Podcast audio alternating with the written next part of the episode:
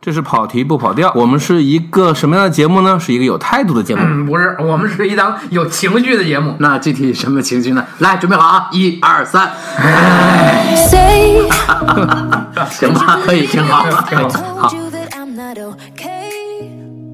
I'm really trying to be strong, but I can't see it straight. It's like the earth is on my shoulders, kind of strange.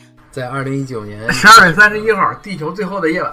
当然，我不是去看的跨年，那肯定但是当天的票房预售已经过了一点六亿，嗯，就是到了三十一号晚上那个点，到第二天过两亿多，二点六，我觉得最高到二点六，然后第三天就一千多万。 我觉得这也合理。很正常。他不止那个那什么嘛，对吧？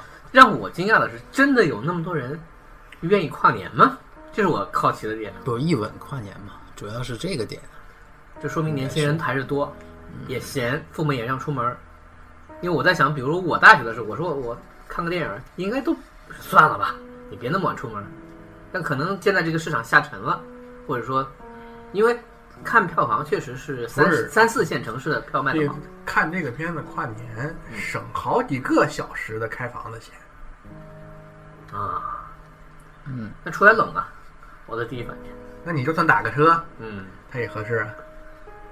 所以以前咱们没有这样的形式，对吧？你从那个语言上说，也都这么说，不但是在电影院里面过，比如说这个这么说吧，这三十是一号的这个时间，咱们没有太赶上所谓的跨年这个文化。对，我这么跟你说，我大学四年我跨过一次年，嗯是大二那年，啊不是大一那年。嗯，我那那是那个，因为那个时候我们那个学院是不在我们学校本校区，嗯是在外边离得稍微远的一点地方。就我们那个学院等于相对没什么人管。嗯，我们那会儿自发的玩篝火晚会，把桌椅板凳都烧了，那就是那是唯一的一次。但我当然也有可能就是后来几年没有跨，是因为他妈怕学校找我嗯们。我想了一个点啊，这是咱们的优势吧，咱们可以跨两次年，对吧？其实过年你是不可能这样的，因为大家知道。中国的传统春节你是得回家吃饭的，春节得吃你年是不饭，那你肯定即使春节那天是二月十四号，你也得回家吃饭。是对啊啊，是啊，不是有一年就赶上初二还是初三对是吗？啊，？对对对对但是元旦呢，是一个很奇怪的，它其实处在你的正常生活节奏当中。大部分人，比如说城市都会回到家，都是都是到了春节才会这样去做，所以你不可能出来。所以元旦档的爆点都是在大年初一到初二，这个时候大家都，呃，该拜年拜年，拜完年没事儿干，对吧？大家都出去买票去看电影，那个晚上是不可能卖票的。但是元旦就无所谓了，元旦很有可能甚至是，比如说是一个你之前有放假，你都睡了一天了，你可能晚上就，是这个效果。所以也可能导致了这个。我是就是说你跨年确实它可以跨，你想，包括这几年不是到处也都有组织这种什么跨年最后倒计时、啊，是，的，你看那上海为这还踩死过人呢，网那得上多少人那个对啊，对，就是我我的意思就是说，咱们如果没有元旦，只有新年的话，这个东西就没有办法合在一起，因为你总有一个时间点是留给家嗯人现的。在有一个属于年轻人的对，但这个就被分开了，对，因为嗯你知道，就因为为这跨年这个事儿，网上看那个《指环王》的那些人，嗯，说你在九点多少多少的时候打开双塔骑兵，嗯然后十二点的时候甘道夫正好说一句什么什么台词儿，嗯我已经记不住了啊，就还还有这种那个不也分是享说那个你晚上九点多的时候打个个闪灵灵吗？啊，那个这到十二点整的时候，正好那个斧子迎面劈过来，对，开门说开门 New Year，牛爷儿就那个吗特别好，电影电影电影，就是呃，我我我我的感受啊，嗯其实虽然它没有那么好，但是它仍然像路边野餐一样，让我这个就是这个片子在拍完了以后，看完了以后，绕了好几天。嗯，嗯，你还是会不停的去去沉浸感的东西。去去有沉浸感的东西。但这次就是我比较失望的是，嗯，太个人化了。就第一部也很个人化，但是个人化的方式不一样，你是能闻到闻到凯里的气味的，嗯你能看到凯里的人。这次是因为钱多了，因为他他要说的那个事儿太小太个人了，你反而缺少了共情感，这个是他最大的一个，就是怎么说也不能是遗憾啊。我是觉得它是这样，嗯就是你增加的投资，包括你提升上来的卡司，包括你整个的技术团队的这并没个有帮的成熟对的，这些东西，没有给你这个片子本身的呈现加分儿。对，没有任何加分。就你可能真的是还是要路边野餐那种形式，你自己攒一个班子，最后出来的可能也就是这个东西。当然，没你准儿可能更就是好说，对，技术上，因为你想嗯嗯他买歌买的比较多，他因为买你歌花的因为钱。你想你是这样，就路边野餐那个长镜头，因为你可能没有时间和成本的压力，就不走无所谓嘛，我玩嘛，对，我多来几次，最后成了。那个是四十分钟的，嗯，然后这个呢，因为你迫于这个演员的档期，迫于成本，迫于这种种种的压力，最后我赶工赶到最后七十分钟也成了。你增加了这些东西，因为他据说不是说为了最后这个长镜头还专门搞了法国的摄影师嘛，嗯嗯，你折腾了一圈，实际上增加的成本没有给你带来加分。对，这是我的一个最大的感受，而且这个故事本你说身它好不好？它应该说还是不错。挺好的，对，挺好的，我还挺喜欢的，我很客观的说，我很喜欢啊。对嗯，就是他他当然有有我们刚才说的那些毛病，那些毛病也是建立在跟路边野餐这个这么生猛的那个蓬勃而出的这个东西的基础上，你就比如说，你这回用的那个法国摄影师，嗯，他就不像路边野餐的时候下车的时候拌蒜，对不对？下下皮卡，然后往河边走的时候，你脚底下没拌蒜，就是那个就属于摄影机不要停的玩法了。对啊，但这次呢，就是技术上实际上是，呃，长镜头能看出来牛逼。前面我倒觉得啊，也没有太太大的区别，就是因为那些钱并没有帮到他，这是最遗憾的事情。而且就是你说这个前七十分钟、后七十分钟，你的这个故事，你确实你前七十分钟那个东西的吸嘴的这些碎片化的东西，你在后面这个三 D 的呈现的时候，你确实都有都有这个呼应。但是这个并不难，是这是不容易难做的一件事。我就是说，就是你虽然是都有这种呼应，但是你这种呼应很生硬。对，而且我当时呢，就是我是新年第一天，然后呃下午去看的，中午吃了一顿烤肉，有点多。嗯，进去的时候呢，其实是有点懵的。然后迎接那前七十分钟，我们俩就属于那种，呃， 好像也没错过啥。嗯，直到什么时候才好呢？黄觉戴上眼镜，啪起来了，你那精神头就也是你看缓梦的过来时候了啊！你你你缓过来了，前面我都不知道我是不是落了点东西那。我可以这样说，你比如说，我觉得看这个梦嗯，是不是也就够了？不是，不是。也不是，还是有需要有前面的这些铺垫，你后面。但我觉得沉浸感这件事情就分两件事，因为首先毕赣他的这个现在反映出的这种效果，大家疗法都是说一个塔可夫斯基，一个是就比较王家卫用用音乐的方式，还有一点就比如说他其实是相对来说就《穆赫兰道》，比如说这个片子里面是有那种呃对应相对应法，因为他用梦这个东西在做，但这个呃不重要，重要的是说他企图用叙事来带你吗？不是吧？他还是在用电影本身镜头。对情绪、对质感，在叙事上玩了一个也不算新鲜的花招，嗯，就是人就是就是那俩人，嗯而且就是我的一个理解啊，就是张艾嘉才是主角嘛，对这这是一部拍给妈妈的戏，嗯而且相对来说，其实因为我我前几天看了一个访谈，就是他跟那个许志远那个对谈，毕赣是一个什么人？我不喜欢旅游，我不关心那些东西，嗯我生活以外的事儿我不关心。他世界很小，所以你看第一部戏也是，妈妈离就是离婚，妈妈离家出走这件事儿对他有多么巨大的影响，在他的世界里这就是最大的一件事儿。而且他拍完这个戏以后跟徐志远说，呃，我没什么东西可以拍了，我想说的我都说完了。嗯，就是那第一个是他的生活嘛，第二个是非常私人的一个情感。这个情感的最大的问题是因为他这个情感的特殊性，你没办法那么共情，不能像路边野餐一样，我看树，我看边上那个那那张长着就是那儿的人的那个脸，说出那个话，你你是有不同的那种新鲜的东西去给你刺激的。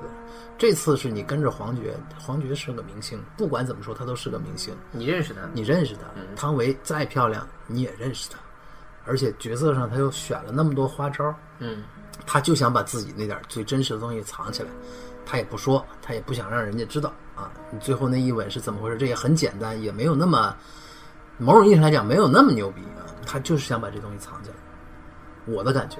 但是这件事对他来讲太重要了，是是非常私人的一个东西。所以他很幸运。很幸运，太幸运了。就是我忘了看谁说了一嘴，说这个片子你看的难得的程度，不恰当的比喻就是《银翼杀手二零四九》，再也没有说两个多亿拍一个文艺片儿的事儿了。对于他来讲，可能就是大好几千万干这么一个这么个人的一件事儿，而且他中途资金链断，还真有人进场，嗯，这个你不得不说，没有敲响明星，就没有后面这些事儿。当然有没有第一部嗯呢？有可能没有明星愿意跟你这样一个小导演合作，他们至少觉得你是可以给他可能的。最后你发现没有给他们可能，就是你还是你，他们还是他们，对，这是这个问题。但是对于毕赣来讲，其实并没有什么损失，我觉得，嗯即使这部戏口碑变成现在这样一个很尴尬的一个情况，大家在散的是那种怨气也好，还是说有些人秀优越感，你又说你们看不懂还怎么着，就是吵成吵成一个社会话题了。但是我觉得对于毕赣本人来讲都不是坏事儿，我现在特别期待他第三部戏什么时候拍拍什么。啊，因为小伙子还是不错的，即使有那么多致敬的镜头，这次致敬有点多。这个这个，你的感受有点，哎呀，那个还不像就是笑话说嘛，就是对你要不停的拿下帽子，就老碰见熟人。啊，对，就是这个确实有点多，但是你也可能理解他，他嗯也就三十岁，而且他又不是一个专业科班儿的，不是专业科班，而且又不是一个生活丰富那么精精，那看电影可能就是他的世界。对，那只是说他选择的方式可能是人家是纯正的 苏联学派，那他就是用这些东西。那贾樟柯老师还致敬了呢，一样，没有没有区别，就是致敬跟致敬本身没有区别，我也能理解这件事情啊。所以，呃，虽然不不好，但是你也不至于说那么去去带着那种奇怪的优越感，说他你看这不都抄的吗？不是的，这部电影本身还是挺好的。我真的觉得好多地方都还挺好，你包括就是探监那场戏，它后边的那个那个那种奇怪的眩晕感，我当时看的时候有感觉，都都没注意。回来的时候说啊，那是一个故意的设计。看到文章说，哎呦，那这挺好的呀，你看人家那个心思在那儿呢，有好多有好多这种小的点都很不错，嗯。只是就是共情这件事，确实是他给自己找了一个巨大的麻烦。唐老师看完了以后就说，他只对那什么那一场戏那个有有共鸣，就是他小舅舅那唱那坚强的理由，又是因为那就是跟路边野餐一样嘛。嗯我很奇怪，我喜欢那场，咱咱们说过这事儿，就是那个长镜头中间，汤唯下来以后在那个广场上闲逛的那个，买烟花呢。对对对，那那可能是因为演员的放松状态是出来了啊，但是大部分时间这部片子确实有一种很奇怪的一个拘束感，我不知道为什么，就包括黄觉也是有这个问题，啊他们是不是还是不知道自己要做什么？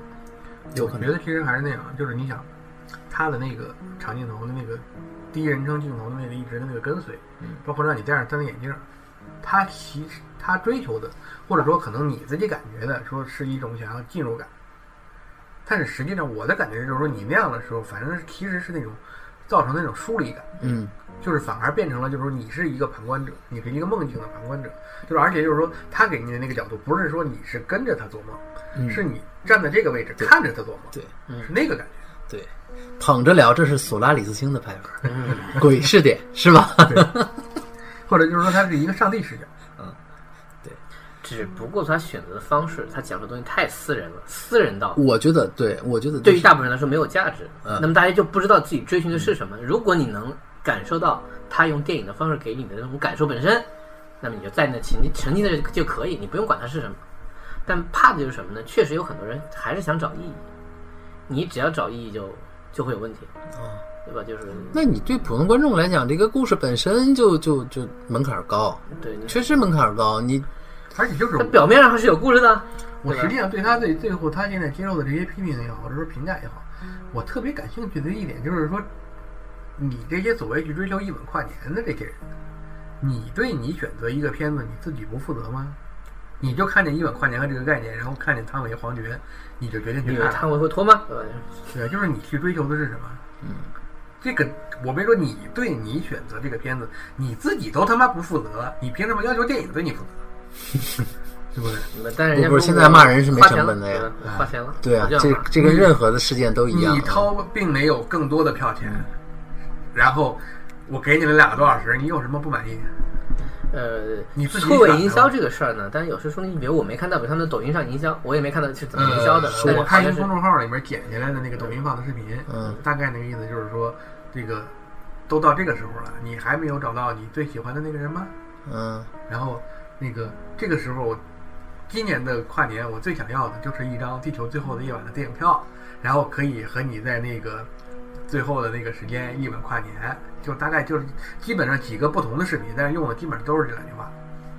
嗯我就说你如果真的就是这样就被忽悠进进电影院，那你你也们活你该他妈活该。对，是的，如果这个片子是《前任三》，弄不好他们会特别的感动。有可能那有可能看完以后，这两个人今天晚上开不了房了。是的，嗯。都在哎在他们的前想里，应该是真爱至上，是不是？嗯对吧？结果放的《真爱无价》，这真有可能睡过去。但我看那场，并没有人离场。但是你这样说，我就觉得说，如假如再看一遍《二零零一奥德赛》跨年，好像也是挺嗨的事儿。你到最后，你看见你走过那个那个走道，看见星哈，然后你今今年到来嗯，了，看什么跨年都挺开心就的。不是我说那种感觉，就是说它必须要有一种类似于让你有某种结果的东西。我的刚才就说意义啊，嗯很多人看这个片子，他最后一定会迷惑，我到底在看什么。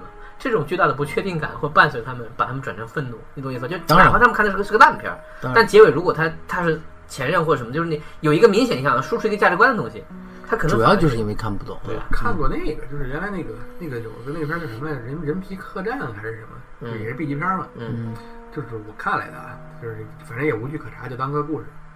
就是有一个这个看完电影的人以后，就在这个论坛啊什么地方就投诉，说我本身他妈想选个恐怖恐怖恐这个恐怖片儿去呢，是想我追求这女孩儿，人家一看一恐怖，就躲我怀里就，躲我怀里嗯，然后我们俩完了给我开一房，嗯这不挺好的事儿吗？选这么一片子，看完了以后把我自己吓够呛， 这什么烂片子？啊嗯，那你那你怪谁？对，这个也是一样嘛，就是因为大部分的观众不满意，是因为看不懂嘛，而且不知道在干什么嘛。对啊，嗯，那你没中。其我认为这个片子好不好看，前四十分钟你就应该看出不好看对了啊。不你好出看去买一蜘蛛侠，买什么的还来得及啊？那不行，我花了钱了，嗯嗯花钱了那，你这我那我说句不好听的，活该。那你他妈穷到什么份儿上？是，而且我那天我是一号下午嘛，一点多嘛，嗯，那好多人一个人去看的，那我明显的就是，那就绝对是目标观众嘛，当它被营销成事件之后，我觉得很多人会好奇，嗯，这个也是肯定的。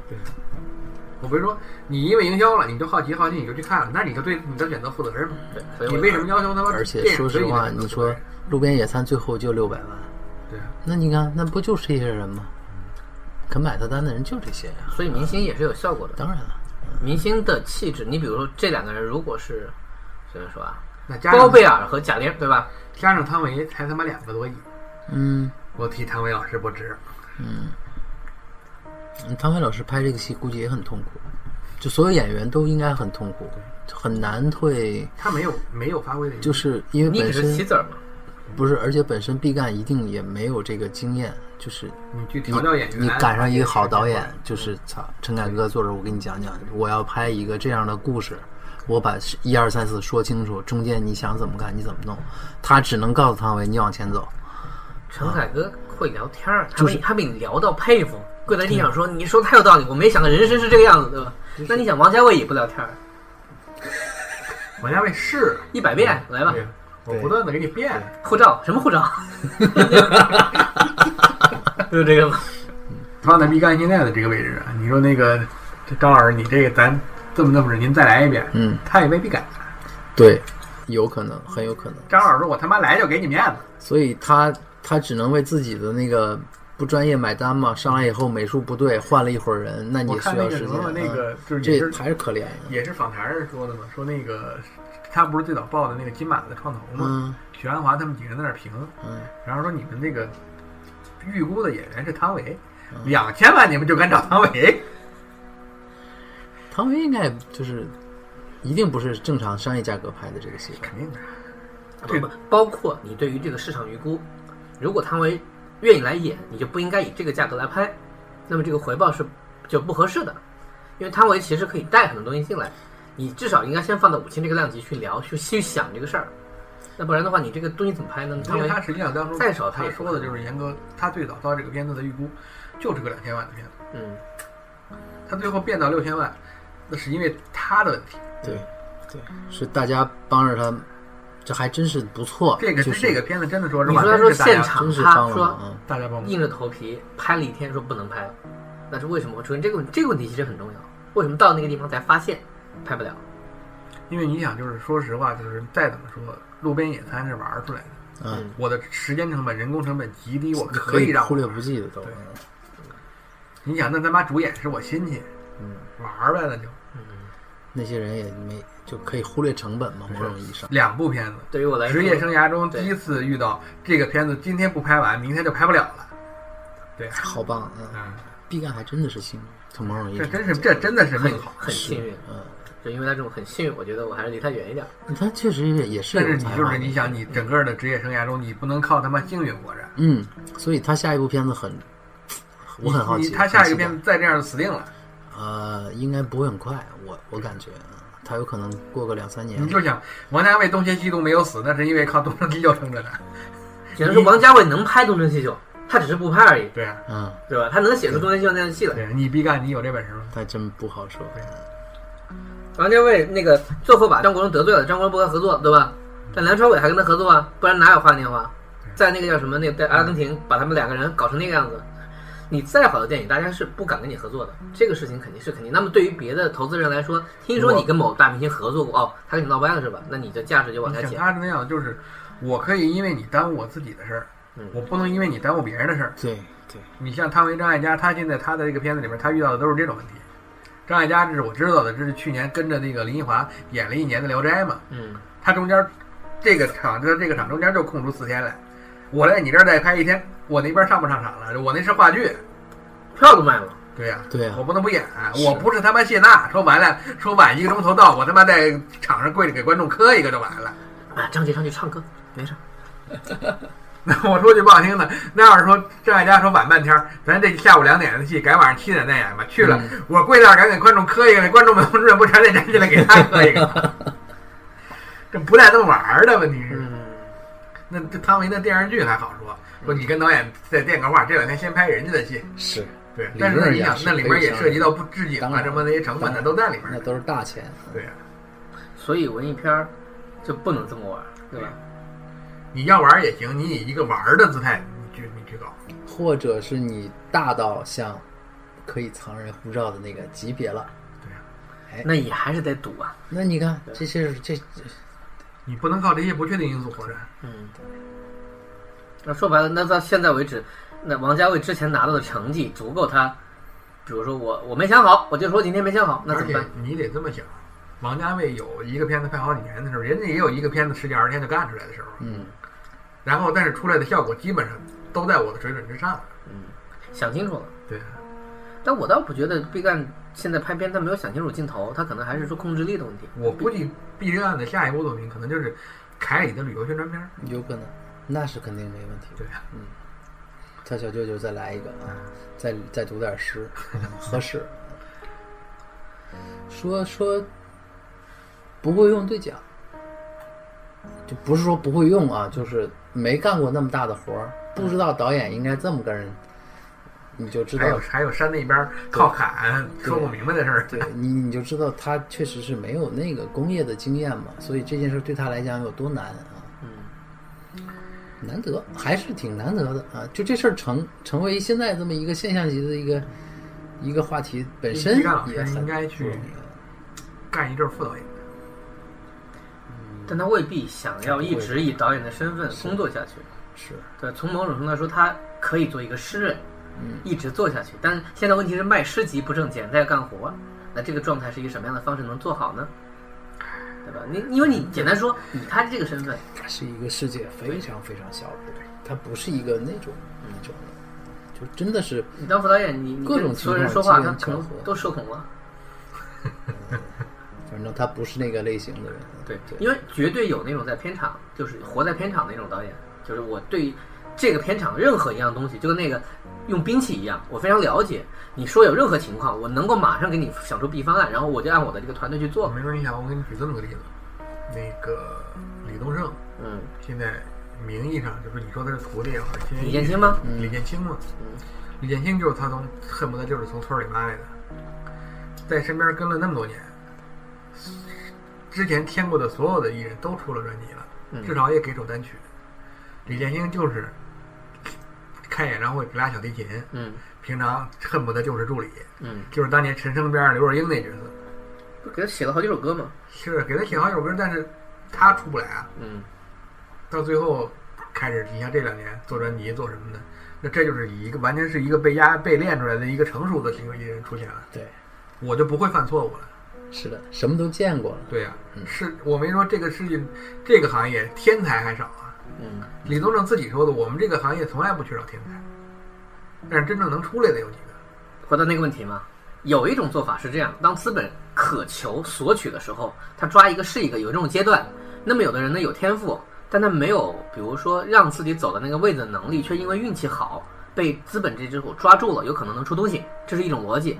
还有一种有有人会担心说。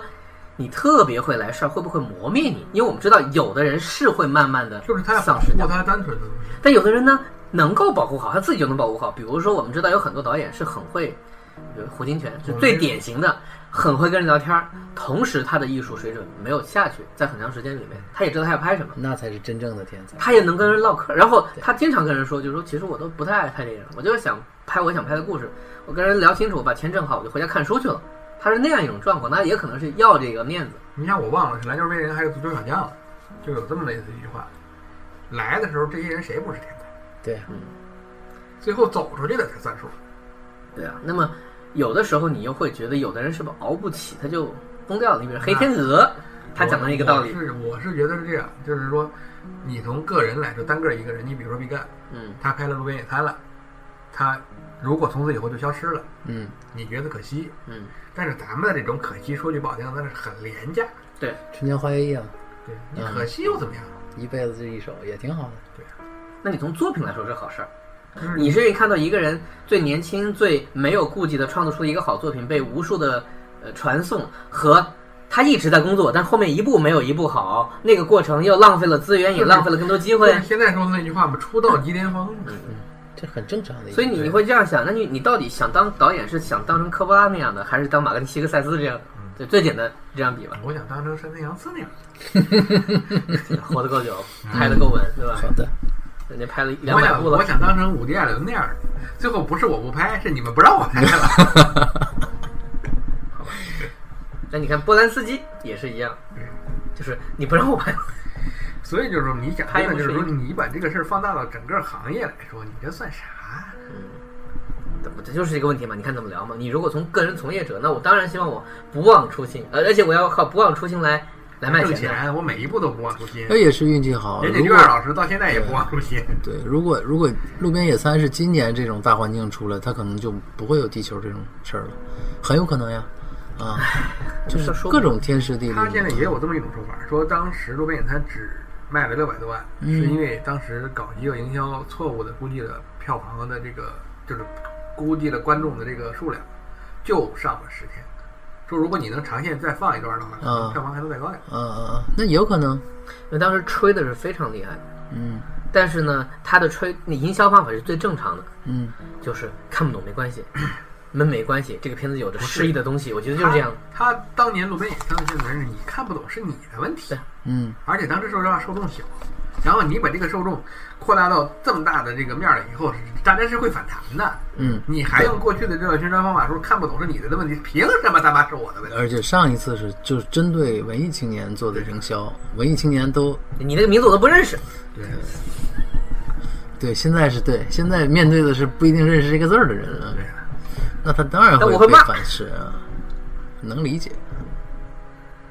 我本身我觉得其实还是就是完成度啊，各个方面来讲，我觉得都还挺好。对，就是那个真的你都还挺好啊很多人从来没有想过，地球上居然有这样的电影，那怎么办？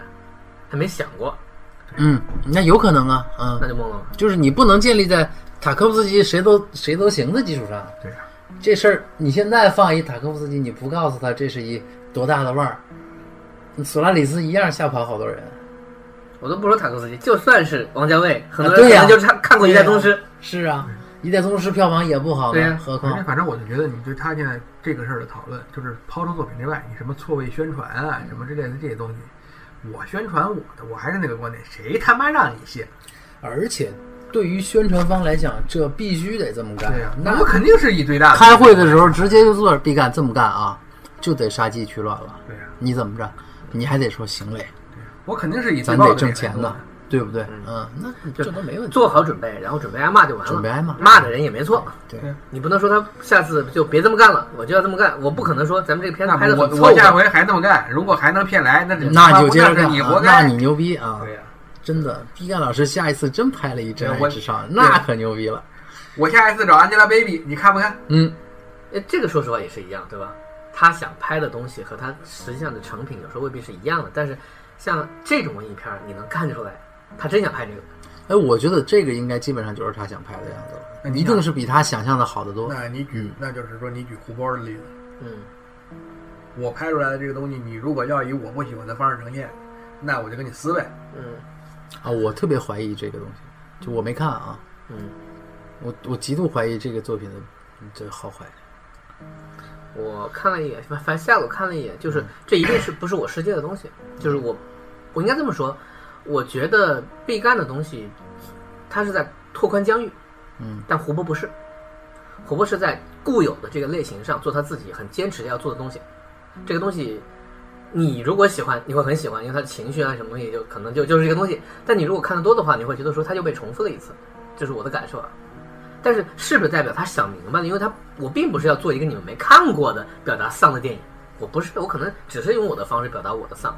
而且你想，胡波他从这个演员的选择来说，就是你当时可能你说那彭昱畅那会儿还没有大火，嗯，但是你选彭昱畅、选王一文这样的演员，说明你也不是没有考虑市场。是的呀，对呀，毕竟他可以推人嗯嘛你。也没你也没选你自己小舅舅嘛，对不对？你像当年的《路边野餐》那种拍法，那那就是一个自己玩真真东的西。开心啊对！所以他纯粹嘛，某种意义上来讲，他太纯粹了啊！他没想过这个东西有有多少人看，他自己拍出来他就很开心了。等于就是你这个活儿干到五千万的时候，你还抱着这颗 心，这就很难了，真的很难。他自己也转不过来，或是你让他写一个那样的故事，就是哪怕说你拍到烂到四大天王那样，他也不会。从某种意义上来讲，他真不会。他肯定也想不到这个世界上会有那样的电影。对啊，所以我是觉得就这个事儿，谁也没错儿。没错儿，嗯还挺高兴的，就是 就是二零一八年最后还能看到这样一部电影出来。你说的那个拓宽疆我域，觉得拓宽疆域这件事真的很是拓重宽要，疆域很哪好。嗯怕拓宽的疆域拓宽的不好，我那天不是在咱们群里面提过一个问题吗？是不是得有二十个毕赣的这样的导演，咱们才能评价说这个导演好不好？嗯那哎反正嗯你就跟是比想出来，现在没有人跟他比啊。这事儿就是这样的。我打仗，嗯我突飞猛进，我咔咔咔打出去一百里，然后被人干回来八十里，嗯那我们还留着二十里呢。对啊，不管怎么说，对他来讲都是件好事儿。 太幸运的事情，真的是太幸运了。你就算我这辈子不干了，我玩这么一大活儿，我也值了。出去逛街，就我们也见过那么多大师，他也不是说，就像库老说的，都按塔科夫斯基聊了，那也不至哎于。这所有人都能看得到，他离那些还是远还的远着呢呢。嗯，他只是不错嘛，就你要真拿老塔跟他比的话，这不合 适、啊。他也不同意。对对，他就不同意。对，对你的要求太高了，对吧？但是还是那句话，就是每一个导演在他恰逢其时那个时候，就嗯有的时候咱们现在看都是大师，他在他那个时候他也没想清楚，可能有的时候就是靠有可能啊靠直觉做，对呀、对啊呀、嗯，对吧？所以有的人还是那句话，他比较偏重故事。那你说新浪潮那些人，有的人他偏重的是，我就是一个咖啡馆一咖啡馆喝过来的，我就想拍咖啡馆里面坐着聊天儿。那你想当年詹姆詹姆斯卡麦隆拍《阿凡达》的时候，多少人说你有病呢？对呀、你还设计个机器，你疯了啊呀？是不是疯了？他迷恋工业也没问题啊，对吧？我就是想要做这样的技术的东西。那你看那个泽米基斯拍了那么多烂片儿，真的把动作捕捉系统这套东西弄成熟了，对啊，那个多不什么容易啊！那个对什呀么什么圣诞特啊、、快快递圣啊，诞那个贝奥武夫嗯，全是在给这个技术在在买我单。可能在艺术上没有做出成绩，但是我在工业上做出成绩。因为我在艺术上做过了呀，谁能做过我呀？阿甘啊，我把那双鞋都捧成神鞋了。 咱都不说电影，好吧，那双鞋现在就叫阿甘鞋。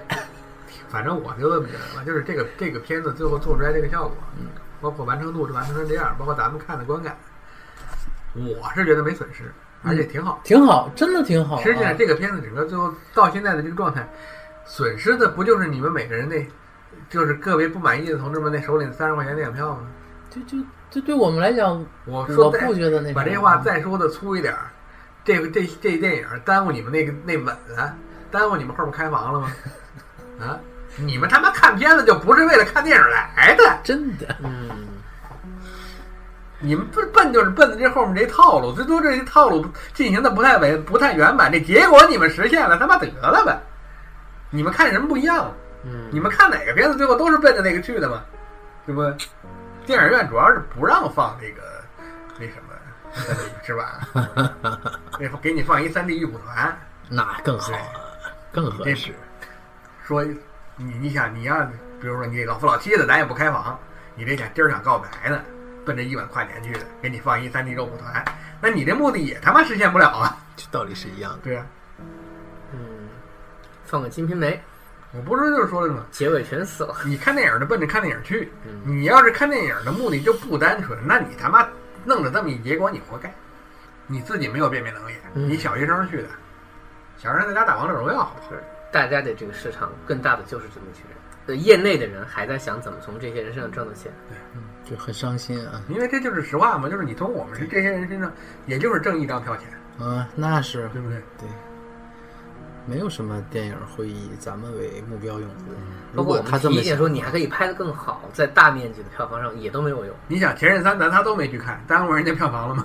嗯还有后来的我们，我刚才想做，嗯你就是买也买到了一个额度，让大家觉得说，哎，这是个事儿，大家就好奇去看了。嗯我们说你去看后来的我们，你抱着不单纯的想法，你想去看啥？你想去看陈升在现场跟刘若英结婚呢？ 你做什么梦呢你？也没什么，没没什么那个，没什么遗憾，我觉得就是二零一八年以这个电影作为结尾，并且挺好的引起了一场营销事件我就和觉得讨论是好事儿。最后你二零一八年最后一天看这个片子，跟那年最后一天看《艺术家嗯，》一样，那只是一个纯粹的电影。就你如果抱着不纯粹的目的去看，最后没有实现你的目的，还是那句话，你他妈活该。不纯粹的人那那那那天去看泰囧了，应该对啊呀、是吧？那是跟泰囧一块儿的。去年跨年是跟一帮这个听众，然后当时我投影放的是《土拨鼠日》，嗯就是很有意思你吧？希望这一天一直这样是吗？你同意，听众同志不一定干，真的，广大听户同志们不一定干。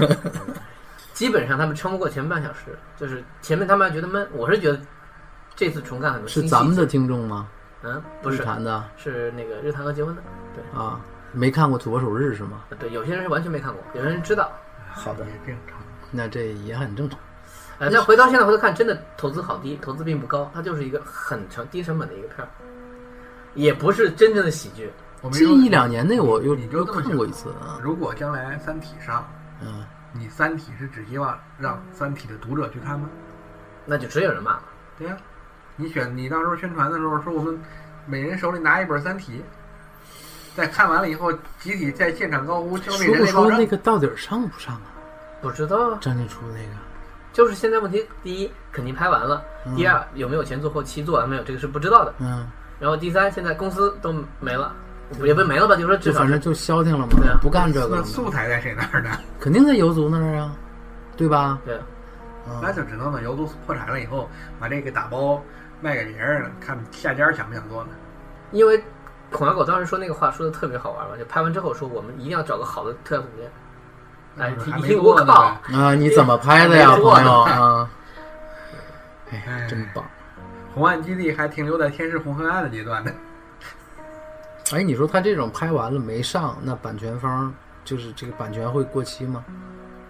呃，这个应该不会。就是比如说，如果是我出钱拍的，比比如说，，就就就我们想一个最最不切实的，比如说好莱能坞不 想能再重拍，拍了。嗯，还能拍吗？那肯定可以拍。可以那个版拍是吗翻拍版肯定是在这啊个是可以流的行，说上是吗？？他们绝对不可能买那个中文版。就我再卖一次肯定没问题，没是吧？题？就最简单，你看这《鬼吹灯》多少版？对，还《鬼吹灯》你也没看 是吧？那个，那很正常吧？据说就是你居然没有把钱投在演员也这么难看的电影，啊，就是特效特别好是呃吗？特别差，特别居然差也这么难看，啊，也号称因为娱乐演员也没有没有腕儿，没有腕没儿有一个腕儿啊，没有玩儿。之前报的可能是比如说一点几，后来还追加投资了，说是一点七，但这都不知道啊。总之这就是演员就是那样一个量级，然后说呼吸，而且一直在打怪，说这个打怪真的是你得这么想，这个这种片子一个多亿不是啥大投资，嗯嗯，对，一扯吧可能就没了。那你说那个陆川那个也是一个多亿啊，就大家现在开始怀念陆川了。这个就很好玩。有什么可怀念的？都不好看嘛。对啊，就是说陆神有想法，当年沃尔善那画多少钱啊？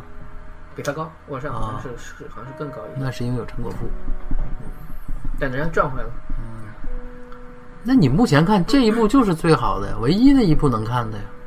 嗯，那这部有多好也没有啊，是不是啊？只是说他把那个质感做出来了嘛，也后还边行也吧。失控了啊不。是，就是因为你有必要。简单说就是这个片子它是正常工业水准，还是那句话，啊对他做了该做的事儿，对，嗯好多好不至于。哪儿都没丢分儿啊。然后他也正常有情怀项，嗯，虽然并不是很重要，对吧？你想这种片子，它的第一目标观众肯定是原著的读者，当然，这是一定的。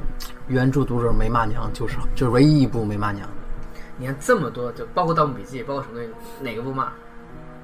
看笔记我就没，不行，我就盗墓没看，看看不了，我看了一点儿，实在是受不了。 《盗墓笔记》是不是鹿晗那个？鹿晗和井柏然，你也有写井的实在是太差了还，有马思纯呢？是吧？那我得看，马思纯在里边小白虾，挺着胸擦玻璃，是吧？就是学劳拉那个那个造型，对，我觉就得那个造型嘛。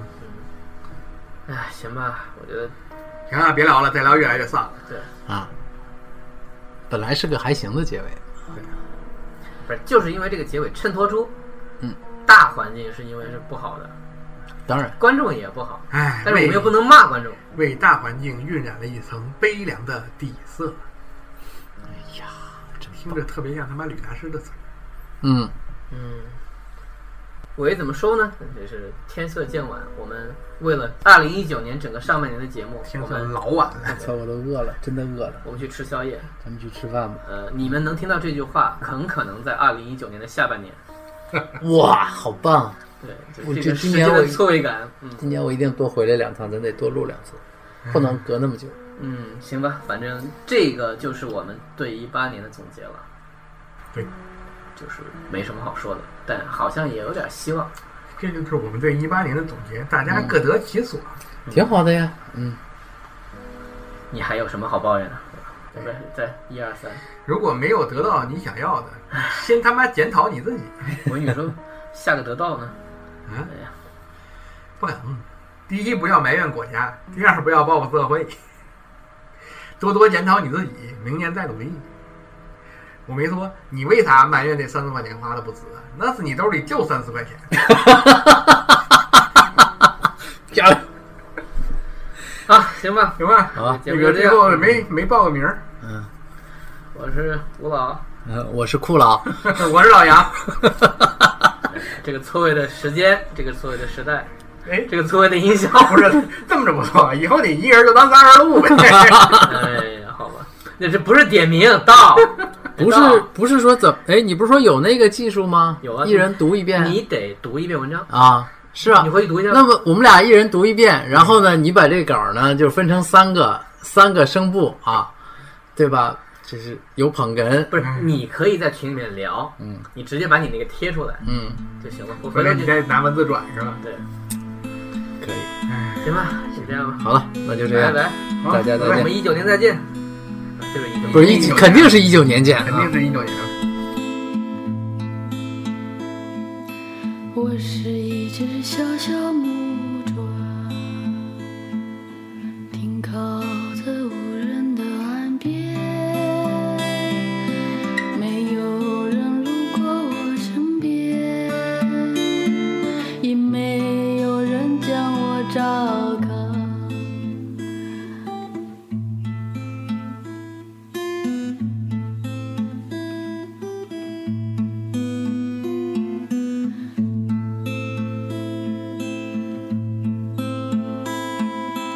我是一只小小木船，停靠在无人的边，没有人路过我身边，也没有人将我照看。